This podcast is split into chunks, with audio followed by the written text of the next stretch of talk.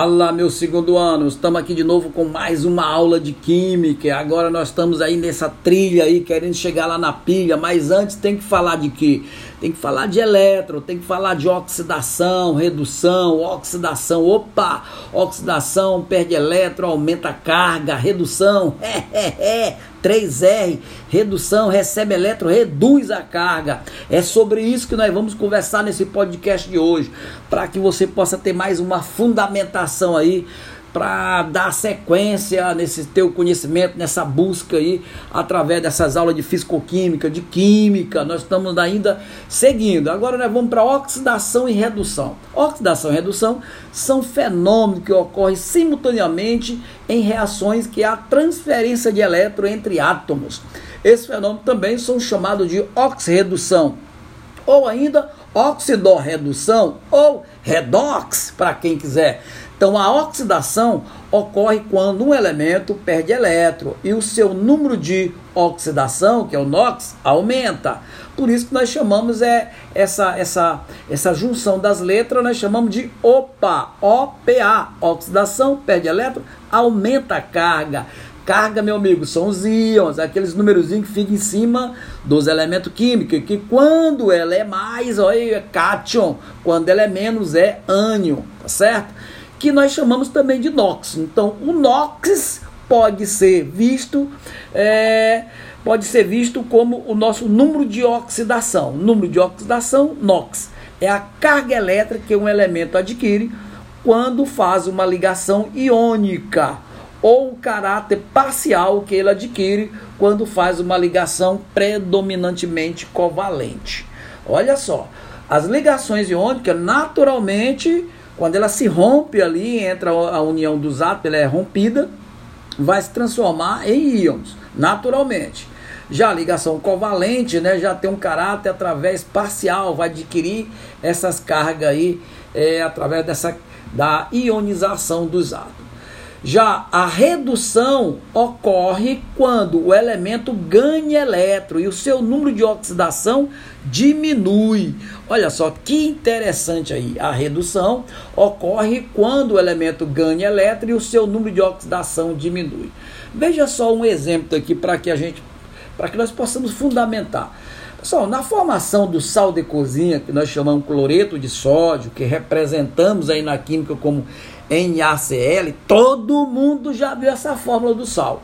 O sal, na verdade, é formado pela essa representação química, NaCl, quer dizer Na sódio, Cl cloro. O sódio, que é um dos elementos, é o metal, ele cede definitivamente um elétron para o cloro. Olha só, o cara bonzinho está cedendo elétron para o cloro, formando o quê? Um cátion. Quem cede, quem, se, quem cede, quem está dando, doando, se torna um íon mais, um cara positivo aí. Ou seja, ele sofre oxidação, pois ele perdeu um elétron e o seu NOx aumentou de zero para mais um. Na molécula ele era o que? Ou melhor, no composto iônico ele era zero. Como ele cedeu, ele ficou mais um simultaneamente. Simultaneamente, o cloro recebe um elétron, formando um ânion cloreto, Cl-, que nós chamamos de ânion, negativo aí, ou seja, sofreu redução, pois o seu NOx passou de zero para mais um. Aí você tem a reação, é Na é, mais Cl, a carga do Na é zero, do Cl é zero. Quando eu rompi eles aí, o Na passou a mais um e o Cl passou a menos um. É muito interessante isso. Neste exemplo, o sódio é chamado de agente redutor. Pessoal, quem cede elétron é agente redutor, pois ele foi quem forneceu o elétron para o cloro, provocando a sua redução. Ele provocou a sua redução. Por isso que ele agente redutor. Ele deu, ele reduziu, ele é agente redutor. Já o cloro é o agente oxidante. Por que, que o cloro é agente oxidante? Porque ele provocou a oxidação do cloro. Oxidação perde elétron. Ele ó, chegou para o cloro, passa para mim, passou elétron. Então ele é o agente oxidante, recebendo o elétron é, do nosso sódio. Então, isso que aconteceu, resumidamente, eu tenho uma reação de, de, de oxirredução, é aquela que há transferência de elétron, nessa reação de oxirredução, a oxidação sempre vai perder elétron, e quem perde elétron aumenta o NOx. A redução vai ocorrer também, significa que alguém ganhou elétron, quem ganha elétron, o NOx diminui. E em tudo, em todo esse processo, vai acontecer o quê? O agente redutor.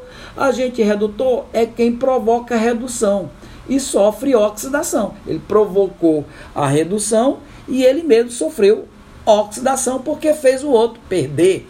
E o agente oxidante, porque provoca oxidação. Provoca oxidação e sofre redução. Lindo demais isso. Então fique atento nesse processo.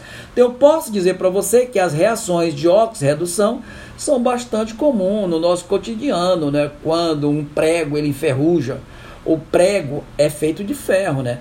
E com o tempo ele se oxida em contato com o oxigênio e com a água, que ele vai formar uma substância chamada é, trióxido de ferro é, com três moléculas de água, o que é popularmente conhecido como ferrugem, né?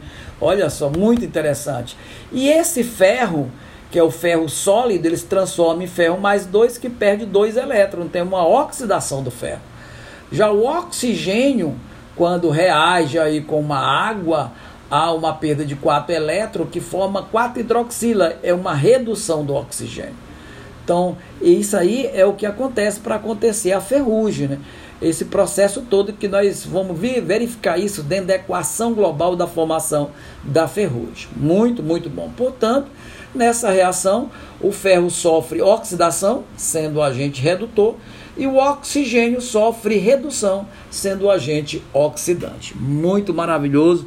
Isso é a primeira parte aí desse caminho para que nós possamos chegar lá na pilha, falando de oxidação. Opa, oxidação perde elétron, aumenta a carga, ou redução. Olha aí, sorri. É, é, é. 3R, redução, reduz e recebe elétron. Maravilhoso, é lindo, é lindo. Até a próxima aula aí. Vamos, vamos, vamos parar nosso podcast. Até a próxima. Tome oxidação e redução.